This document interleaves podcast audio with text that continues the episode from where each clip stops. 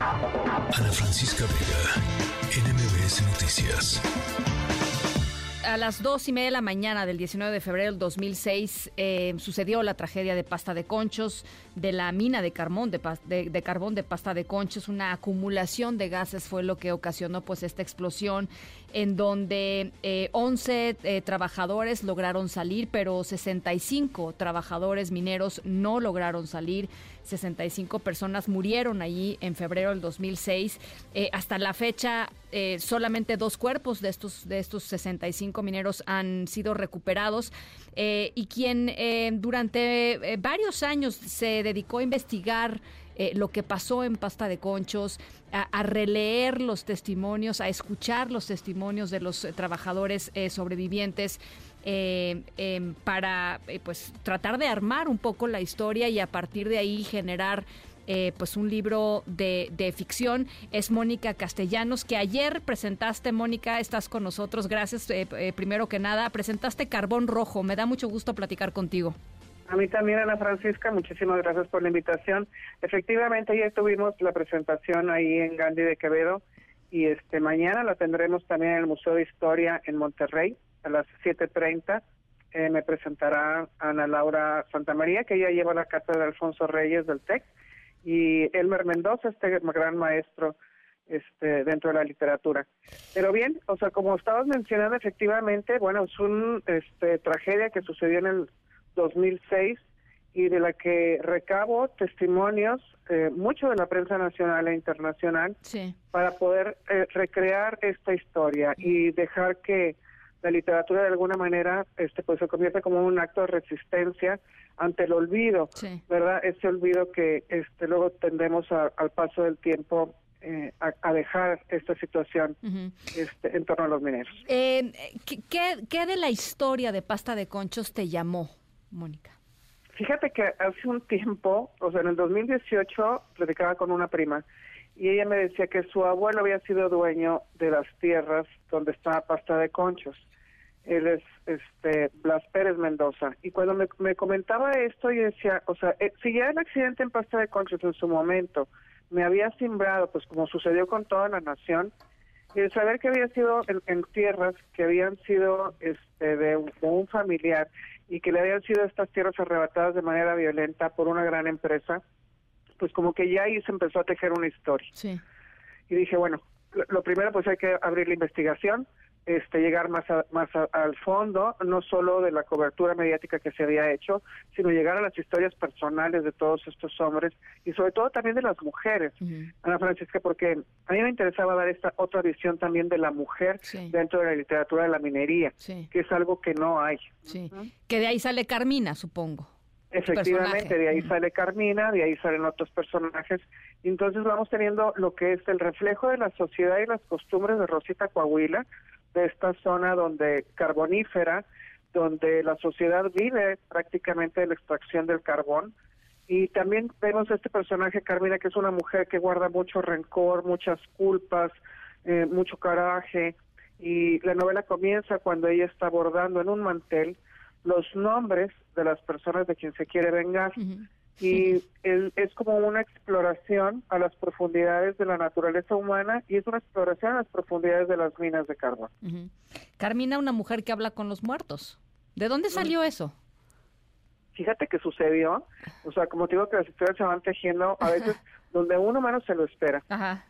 Sucedió que mi mamá se enfermó y falleció y estaba, bueno, la cremamos y estaban depositadas sus cenizas en una urna. Y un día que estaba yo bajando a la cripta, ahí vino el chispazo de Carmina. Dije, Carmina va a ser esta mujer que me aglutine toda la historia familiar y que sea una mujer que hable con los muertos. Entonces, a partir de ese momento, Carmina comienza a construirse como este personaje oscuro que desciende a la cripta, como los mineros descienden a la mina, y empiezan los paralelismos, y, y, y poco a poco, en el 2018, 2019 y 2020, pues la historia se fue construyendo. Ana Francisca. Em, el, personaje de Indalecio, ¿por qué no nos cuentas un poquito, Mónica? Sí, Indalecio es un personaje eh, que fue un gran reto construir. ¿Por qué? porque obviamente como escritora es más fácil construir un personaje femenino que entrar en la psicología masculina y sobre todo de la zona, o sea, de la zona de Rosita, de un minero en concreto que, que está construido con los testimonios de todos los demás mineros, ¿no? Es como amasar esta em, eh, y construir este personaje eh, y, que y que conservara el lenguaje, que conservara la psicología, que conservara eh, todos los rasgos que definen a un minero de la zona.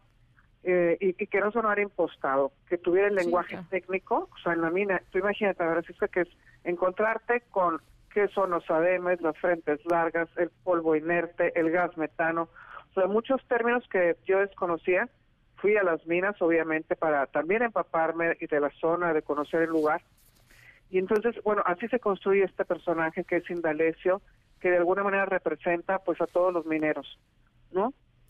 Y el otro gran reto es Bernardo, que es un periodista. Este periodista me da también toda la pauta para poder introducir en la novela todo lo, que sucedió con la cobertura mediática, todos los reporteros. Pero por otro lado, esa tuve oportunidad de entrevistar a un periodista que a él le tocó cubrir como enviado especial pasta de conchos. Y de manera muy generosa me compartió todas sus experiencias, cómo fue llegar a la mina esa madrugada, él, llegó un día después, el día 20, eh, a las 4 de la mañana, en aquella cosa que era como una imagen fantasmal, donde estaba la mina, todo oscuro, la, la gente afuera esperando tener noticias de los suyos, tambos. Sí, una súper dramática, ¿no? Súper dramática. Entonces, la novela tiene todas estas como voces, vertientes, eh, líneas narrativas, eh, donde se conjuga eh, tanto la literatura minera como la literatura, femenina, como esta cuestión de ficción también periodística, y, el lector va a poder encontrar todo esto ahí en Carbón Rojo. ¿Qué, qué tipo de, de, licencias, permíteme llamarlas así, te tomaste, si es que te tomaste algunas licencias? Pues todo el mundo se las toma, supongo, cuando escribe ficción basado en algo pues tan tan duro y tan tan tan pues tan tan abierto todavía, ¿no? Como pasta de conchos, Mónica. Sí, bueno, sí hay algunas licencias sobre todo en la construcción de las situaciones, ¿no? Una cosa es el dato duro, el, el dato real, eh, por decir, hablar de la explosión de la mina, eh, aunque hay testimonios de, cómo sucedió en este momento, bueno, pues uno recurre también ahí a la imaginación y a la ficción para poder que el lector eh, esté dentro de la mina y sienta en carne propia o en carne viva ese momento cuando la mina explota y, vienen los caídos y logran salir los sobrevivientes, los poquititos sobrevivientes, ¿no? Entonces, bueno, pues ahí hay esa, esa licencia. Obviamente yo cuido los nombres de los mineros por respeto y no revictimizarlos. Este, entonces los nombres de que aparecen ahí son todos nombres de ficción. Eh, cuando, cuando terminas de, escribir, digamos, en todo tu proceso de, ya, lo decías tú, de, años de estar investigando, de estar, digamos, rumeando la historia, cuando te sientas a escribirla, eh, y, al paralelo, pues cuando siguen pasando eh, cosas en pasta de conchos y, y, reclamos válidos de las familias, para ti, ¿cómo es, Mónica, que, que, que, este, pues que este tema siga así, ¿no? Es una herida que está abierta en este lugar definitivamente el tema sigue vivo. Y eso este yo vuelvo a sentir y sobre todo en estas fechas eh, nuevamente esa indignación y ese coraje que me despertó la noticia la primera vez que lo que lo escuché y, y sobre todo más cuando empecé a ahondar y a darle a esas fotografías que me tocaba ver en los periódicos de los mineros pues ya adentrarte no solo en la fotografía sino extraer esa fotografía y ver que son personajes de carne y hueso que son personas, que son seres humanos con vidas propias, con familia, con circunstancias particulares. Entonces, bueno, esos son los sentimientos que a mí me vuelven a aflorar este, cada vez que yo recuerdo o que este, toco el tema de pasta de conchas, porque eh, como es al ser un tema que sigue todavía vivo, pues sigue o sea, manteniéndose la esperanza, Ana Francisca, de que realmente las familias de los mineros puedan tener el derecho como lo tenemos tú y yo, de poder ir a llorar a nuestros muertos en el lugar que nosotros queremos, ¿no? O sea, de irlos a visitar. E, eso y, y, pues no sé, a mí, a mí cuando hablo de pasta de conchos, eh, y, yo cuando pienso, digamos, en lo que en lo que pasó y cómo ha sido todo el proceso, pues a mí sí me sigue quedando la angustia de, de, de cuántos pastas de conchos potenciales hay ahí en el país, ¿no? Porque pues además ni siquiera es ni siquiera es que pasta de conchos haya marcado un antes y un después, ¿no? No, definitivamente es un problema que sigue, que persiste. Y de alguna manera, bueno, Carbón Rojo quiere alumbra este, esa situación para, para decir, hoy las condiciones de trabajo de los mineros tienen que corregirse, tienen que estar en las condiciones óptimas que garanticen su integridad física. Y de ahí el título de carbón rojo. Carbón rojo es una expresión que se utiliza en la zona carbonífera para designar las minas cuyas condiciones de trabajo este, no son las adecuadas y los mineros se mueren. Entonces, las minas riesgosas, digamos, ¿no? Exactamente, las minas que, tienen, que sí, que corren riesgo constantemente y que luego pues vamos viendo este año con año, porque es una situación que, que no pasó un año o dos cuando ya hay una noticia de algún caído, de una explosión, de una inundación. Pues ahí está Carbón Rojo de Mónica Castellanos, está eh, bajo el sello de Hachette, está disponible en audiolibro. ¿Lo hiciste tú? Está disponible en impreso, en el libro electrónico y el audiolibro está por salir. Ah, está por salir. ¿Y, lo, y lo, lo hiciste tú? ¿Lo leíste tú? No, no, son este, eh, sí, sí, alguien, alguien, sí, no, bueno, es que a veces, a veces pasa que son los mismos autores, este, y a veces pasa que son otras voces, pero está, está muy interesante.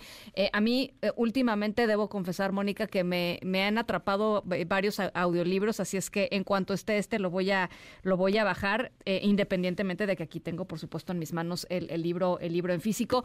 Te, te, deseamos mucho éxito mañana en la segunda presentación allá en Monterrey, y ojalá que eh, pues cuando vengas tengamos la oportunidad de conversar acá en cabina. Claro que sí, encantada. En marzo vuelvo y nos ponemos de acuerdo. Ana Francisca Vega, NMBS Noticias.